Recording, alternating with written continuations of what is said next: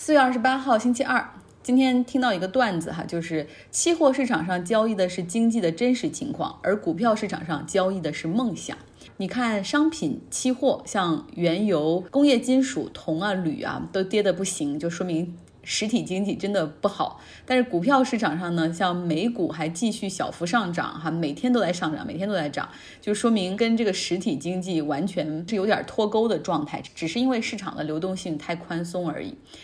眼看着特斯拉的股价又要上八百美元了，真是不太能够理解。因为现在明显丰田推出的氢燃料汽车越来越成熟，加氢一次三分钟就能充好，可以跑七百到一千公里，真的是比现在的电动车在续航里程上和这种充能的速度上都上了一个台阶。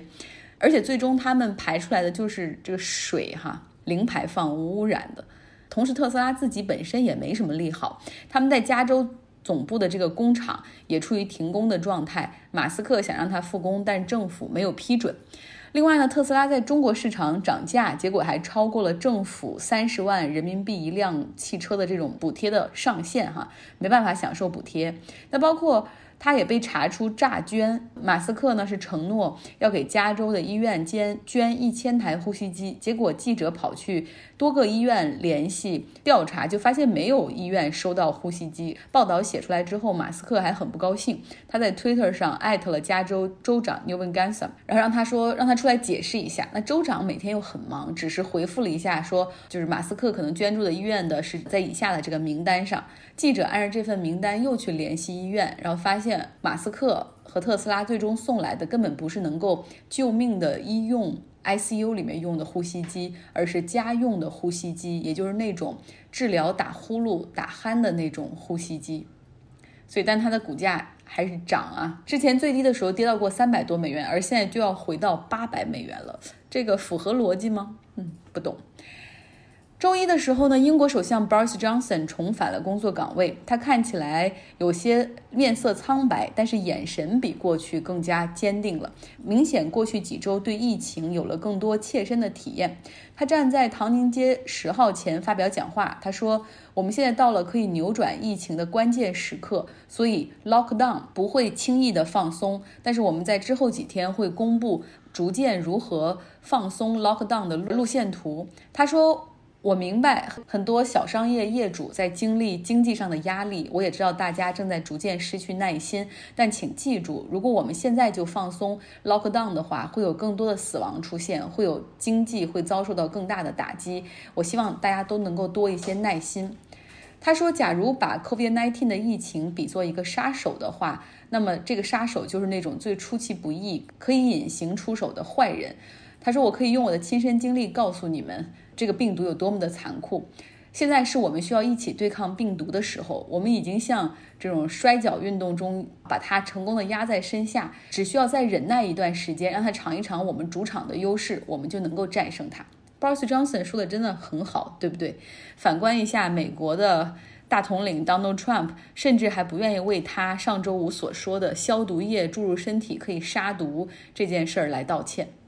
大概在五周之前，当时疫情刚刚开始在英国大范围的开始传染，然后那个时候英国刚刚有死亡人数一百四十四人的时候，Boris Johnson 开了他的最后一次这种发布会哈。一开发布会，刚开始还开玩笑说：“哎呀，现在应该是流行 social distancing，保持社交距离了，希望记者们就不要再挤在一起了，你们站得松快一点吧。”当时他很乐观，他说英国的全国性的这种 lockdown 不会超过四天，然后顶多只用十二周的时间，英国就可以彻底把病毒赶走。回到办公室开内阁会议的时候，他还跟他的内阁成员说：“他说我经常被指责啊，有那些不必要的过度乐观，但是我觉得现在这个时候我们就需要这种乐观来帮助人们度过眼下的惶恐。”国家需要 lifting，而不是需要 lecturing。现在是国家需要提振信心的时候，而不是去教育百姓、给大家上课哈，说如何洗手的事儿。那其实这种传递乐观的情绪，然后用心灵去对话，而不是用大脑的严密思考过后所产生的那些话，跟跟选民们进行沟通，一直以来也是他赢得支持的一个秘诀。不过，事实证明呢，乐观的心态并不能够对控制疫情有任何的帮助。反观政坛上那种现实派、比较现实主义的默克尔就做得更好。要知道，疫情刚刚开始在德国爆发的时候，他给出的信号是德国可能会有百分之七十的人都要感染，请大家要认识到这个病毒的严重性，对吧？而现在。我们看来，就是默克尔的这个话，百分之七十的感染率可能没有那么高，但是确实起到了让大家从心理上重视起这个病毒的作用。因为个人感染了 COVID-19 的这种病毒，所以 Boris Johnson 现在也逐渐在从一个乐观主义向一个现实主义者转变，等于说领导国家、治理国家，从特朗普的方式向默克尔的方式在在走哈。那基辛格曾经有一本书里面也提到过，说一个很好的 leadership，好的领袖，他会基于不完全的信息而做出正确的选择。那现在看来，在这一点上，Boris Johnson 至少啊之前做的还有所欠缺。不知道这场个人得了 COVID-19 的病之后，会不会帮他在这些方面也做更好的提升呢？新西兰今天宣布了，他们已经遏制住了新冠病毒在在社区内的传播。在周二开始，当地开始允许 non-essential business 开始复工，学校开始复课，但是大部分人呢，很多还是在家办公的状态。同时，政府还是要求大家要保持社交距离。他们的总理杰辛达·阿德恩表示说：“我们现在是 reopen the economy，而不是 reopen social life。现在是重启经济，而不是重启人的社交生活。哈，所以大家还是不能聚会。”之前我们也说过，COVID-19 的疫情可能直到疫苗彻底出来之后，才会让社会恢复到过去的样子，不需要戴口罩，人们见面可以握手拥抱，不需要考虑其他。那目前呢？根据世界卫生组织的数据，全球总共有七十多个团队，包括。医疗院校、制药公司和研究机构等等都在研发对抗 COVID-19 的疫苗。其中研发最靠前的是英国牛津大学的 Jenner Center。这个中心的团队是从疫情爆发之前，他们就研究重点就一直都是 coronavirus 冠状病毒疫苗，并且呢已经开始把一些冠状疫苗在动物和人体上进行测试。那么在我国向全球医疗界共享了 COVID-19 病毒的基因序列之后，那 Jenner Center 这个剑桥大学的医疗中心也开始利用这个基因序列去人工的合成病毒，并且在猴子身上进行了测试，发现接种了疫苗的六只猴子没有感染，而这个房间里的其他猴子都感染了 COVID-19。本周四的时候，他们会开启在人身上的测试，会有六千个人率先接种这种疫苗，看是否有效。如果一切顺利的话，最快到九月份的时候就可以大规模生产疫苗，可以快速上市了。因为监管部门也是启动了紧急审批程序，缩短了在人身上和动物身上的测试时间。过去如果按照正常流程走的话，一款疫苗大概需要十二到十八个月的时间才能从研发到上市。Jenner Center 的研究人员说，我们现在可能是英国唯一的一群人希望。不要 flatten the curve，感染疫情的人数不要下降哈，因为他们希望能够看到注射疫苗之后的效果，就是最好是身边有大量的感染者才能看出这个疫苗到底有没有效。疫苗的原理跟大家说一下，其实就是。用一点点的病毒或者病毒的蛋白质，然后注入到身体里去。通常这种情况下，我们身体的免疫系统开始识别这种病毒，这一点点的病毒会激活我们的免疫系统，会产生抗体。但是难点在于，到底要放多少病毒的这个量。在这个疫苗之中，如果病毒量太大了，人体直接就感染倒下了；如果呢这个量太小，那么基本上就是很安全，但也会宣告疫苗本身是无效的。那疫苗还有什么难点呢？有一些病哈，像天花这种病毒属于 DNA 病毒，不容易变异，人体对它会产生比较稳定的抗体。然后，所以它开发出来的疫苗也会比较稳定有效。但是流感的这种病毒，尤其是冠状流感病毒，它属于 RNA 核桃核酸病毒。艾滋病也是 RNA 的病毒，这样的病毒进入人体后会频繁的变异重组，甚至还会在没有症状之下进行传染其他人。研发疫苗的过程中的这难度也会稍微高一点。这就是为什么每年到冬天都会有新的流感疫苗上市，就是这个原因。就就是因为这种流感的病毒会不停的变异，这也就解释了为什么有很多人即便接种了流感疫苗，最终也难免会在冬天感冒的原因。那现在几乎所有的疫苗团队都在做几件事儿。第一个呢，就是四处去看哈研究经费的资助。现在不论是政府，然后大的 NGO，还有像像盖茨基金会这样的金主们，都开始往疫苗行业资助研发。其实这样的一个行业不是永远都能够得到如此高的关注度的，所以这是一件事儿。第二件同时做的事儿就是这个疫苗的研发，测试它的有效性，在动物身上做实验。第三件事就是要去说服政府监管机构，允许他们在人的身体上做小范围的接种和观测，只有这样才能够收集有效的数据哈，然后和这个对比数据。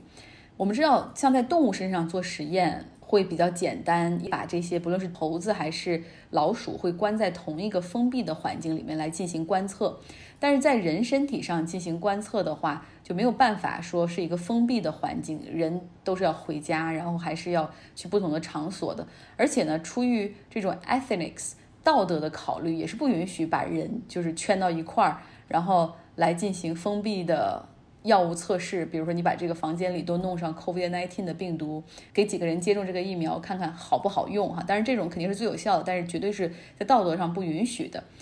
另外呢，你考虑到现在像在英国感染的病例比较多的地区，比如伦敦，他们会选择这样感染病例比较多的地区的人来接种这个疫苗，比如伦敦人。但是考虑现在伦敦基本上处于 shelter in place shut down 的状态，也就是居家隔离，人和人之间会有两米的距离，而且很多人还戴口罩，所以也许很难看出这个疫苗是不是有效，因为你缺乏感染的案例在在旁边，所以不排除 Jenner Center 这个团队还会在全球其他地方去找有效的地区进行二次测试，这又涉及到道德。如果说去找那些感染很严重而且又没有防护的地区，比如说哈，比如非洲的某个国家，或者是比如印度，这些人已经生活在水深火热之中了，而且通常没有防护的这些人也是低收入的群体。那你让他们去接种疫苗，而这种疫苗还不知道对人体会不会有危害，只不过是因为这些地方的法律可能不健全，或者政府根本不在乎这最底层弱势群体人的。利益，然后你就很容易的大制药公司就可以找到这些人去让他们接种自己的疫苗。你注射我的疫苗，我给你五十美元，然后很多人也愿意自愿参与。那这种也是不道德的。所以，如何去选择接种疫苗的样本，又是一个很大的问题。